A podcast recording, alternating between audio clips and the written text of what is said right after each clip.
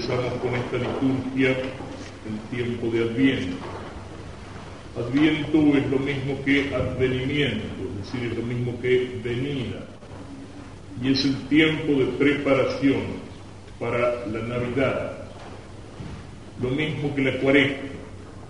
Es un tiempo penitencial, aunque la exigencia de penitencia es más fuerte en la cuaresma pero porque es un tiempo penitencial, por ejemplo, no se, no se reza ni se canta en gloria en la misa, que es un canto de alegría, porque es un tiempo penitencial, se utilizan como en la cuaresma los ornamentos morados, que son los que hoy se utilizan también normalmente en lugar del negro en los funerales.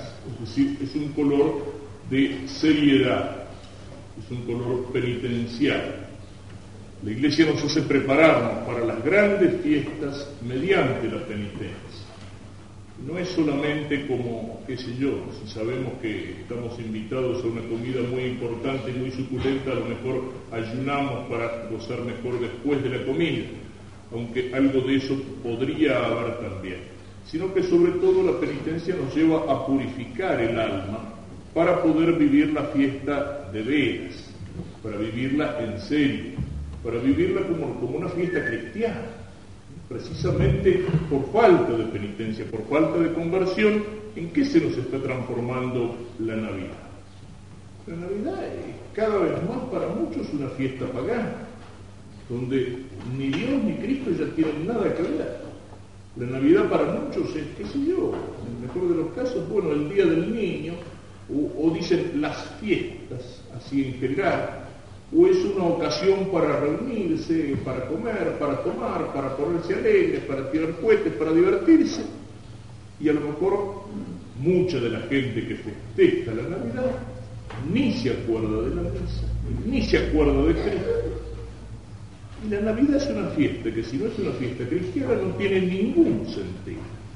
Es el nacimiento de Jesús, es el nacimiento de Dios entre nosotros, es el verbo que se hace carne es Dios que baja desde su infinita grandeza hasta nuestra miseria llena de pecado para que nosotros podamos ser hijos de Dios. Es Dios que se encarna para enseñarnos a conocer al Padre que está en el cielo.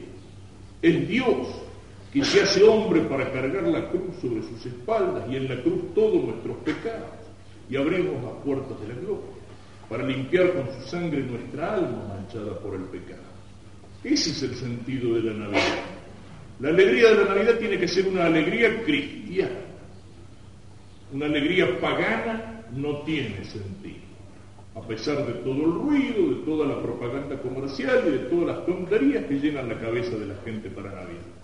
Y por eso es el tiempo de Adviento, es un tiempo en que nos llama a prepararnos, a confesarnos, a purificarnos, a preparar nuestra alma para recibir a Cristo. Y recibimos a Cristo o esperamos la venida de Cristo de qué manera. Por una parte, aquella venida que ya ocurrió en la historia hace dos mil años.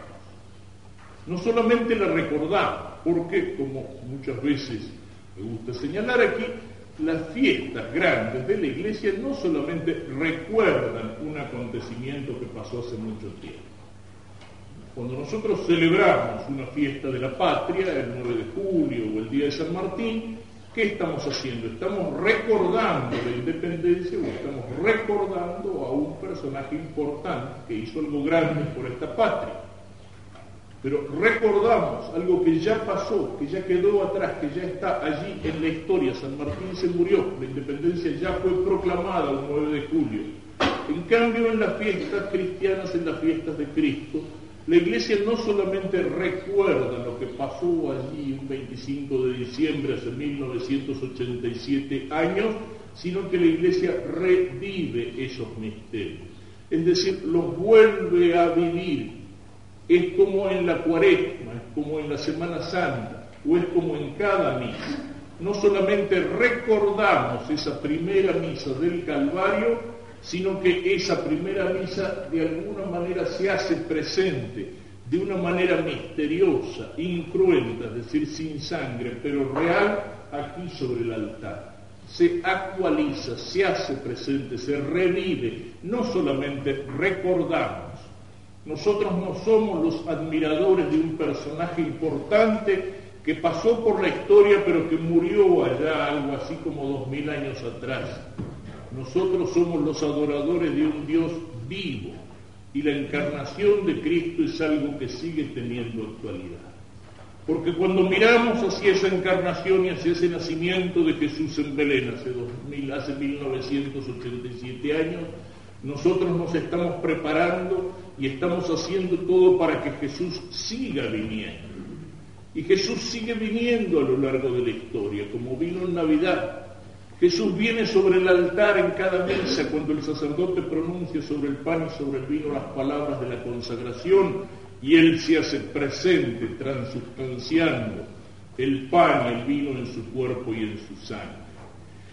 Jesús sigue viniendo al alma de cada cristiano cuando un niño es bautizado y las aguas del bautismo borran la mancha del pecado original, ese niño es como un templo donde Dios está presente, la Trinidad Santa, Jesús está en su alma. Jesús sigue viniendo a la vida de cada uno de nosotros cuando tratamos de ser fieles a esa gracia recibida en el bautismo y con nuestras buenas obras hechas por la gracia de Dios, hechas con la gracia de Dios, vamos haciendo que Jesús crezca en nosotros, nos vamos conformando a Cristo, es decir, vamos imitando a Cristo, vamos logrando con la gracia de Dios poder decir de a poquito, como decía San Pablo, ya no soy yo el que vivo, es Cristo el que vive en mí. Jesús viene entonces, sigue viniendo sobre el altar en cada misa. Jesús viene a nosotros cuando lo recibimos en la comunión.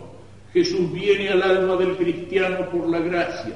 Jesús viene a nuestras vidas cuando nuestra vida se transforma en una imitación de Cristo.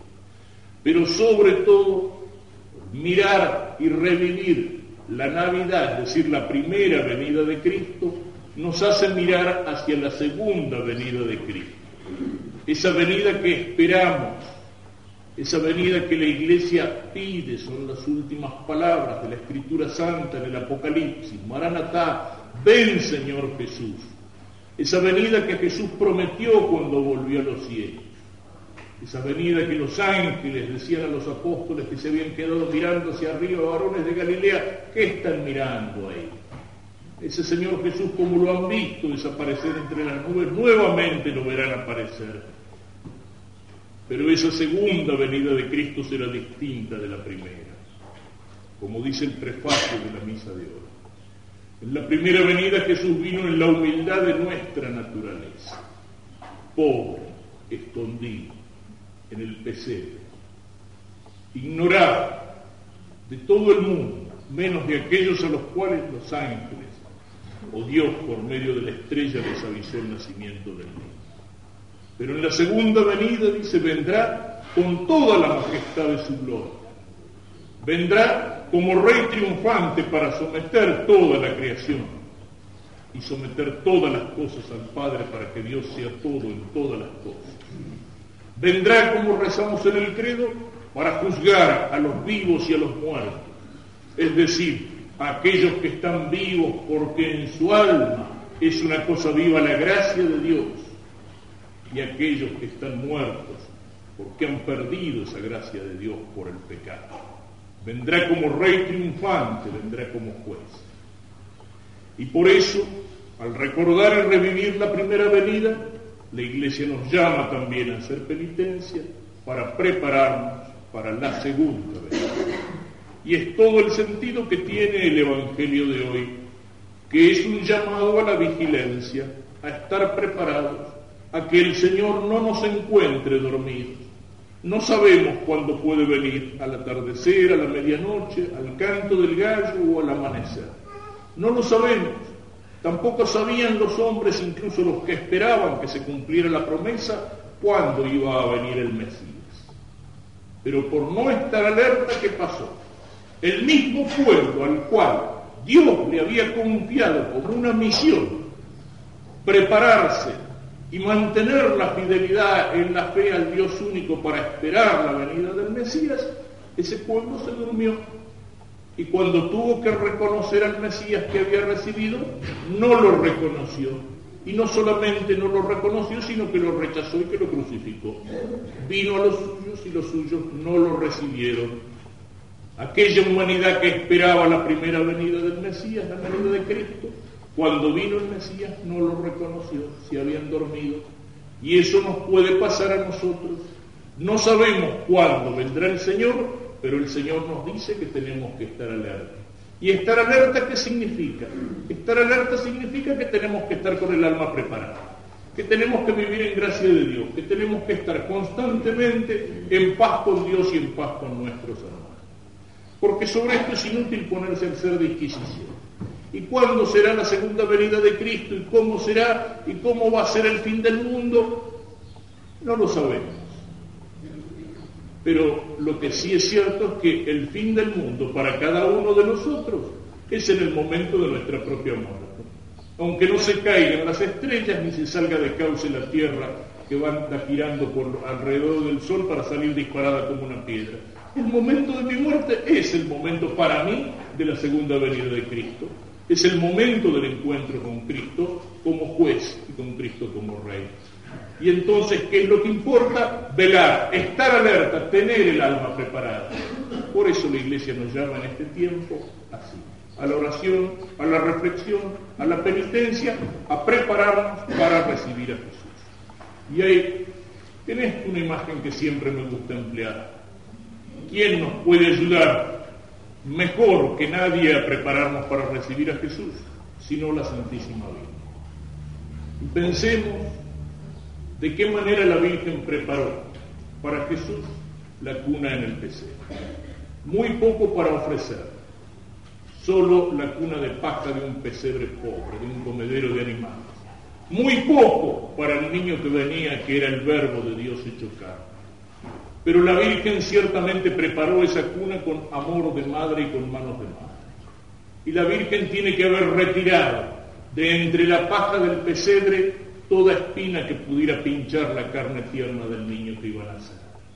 Y la Virgen con sus manos de madre tiene que haberse preocupado de limpiar entre la paja del pesebre cualquier mancha de suciedad o de guano que fuera a ensuciar al niño que iba a nacer.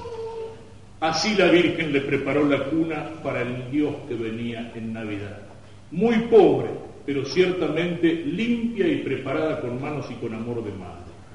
Y bueno, eso es lo que podemos pedirle a la Virgen en este tiempo, que desde ahora hasta el 25 de diciembre tiene que ser para nosotros de preparación para que vivamos verdaderamente una Navidad cristiana y católica.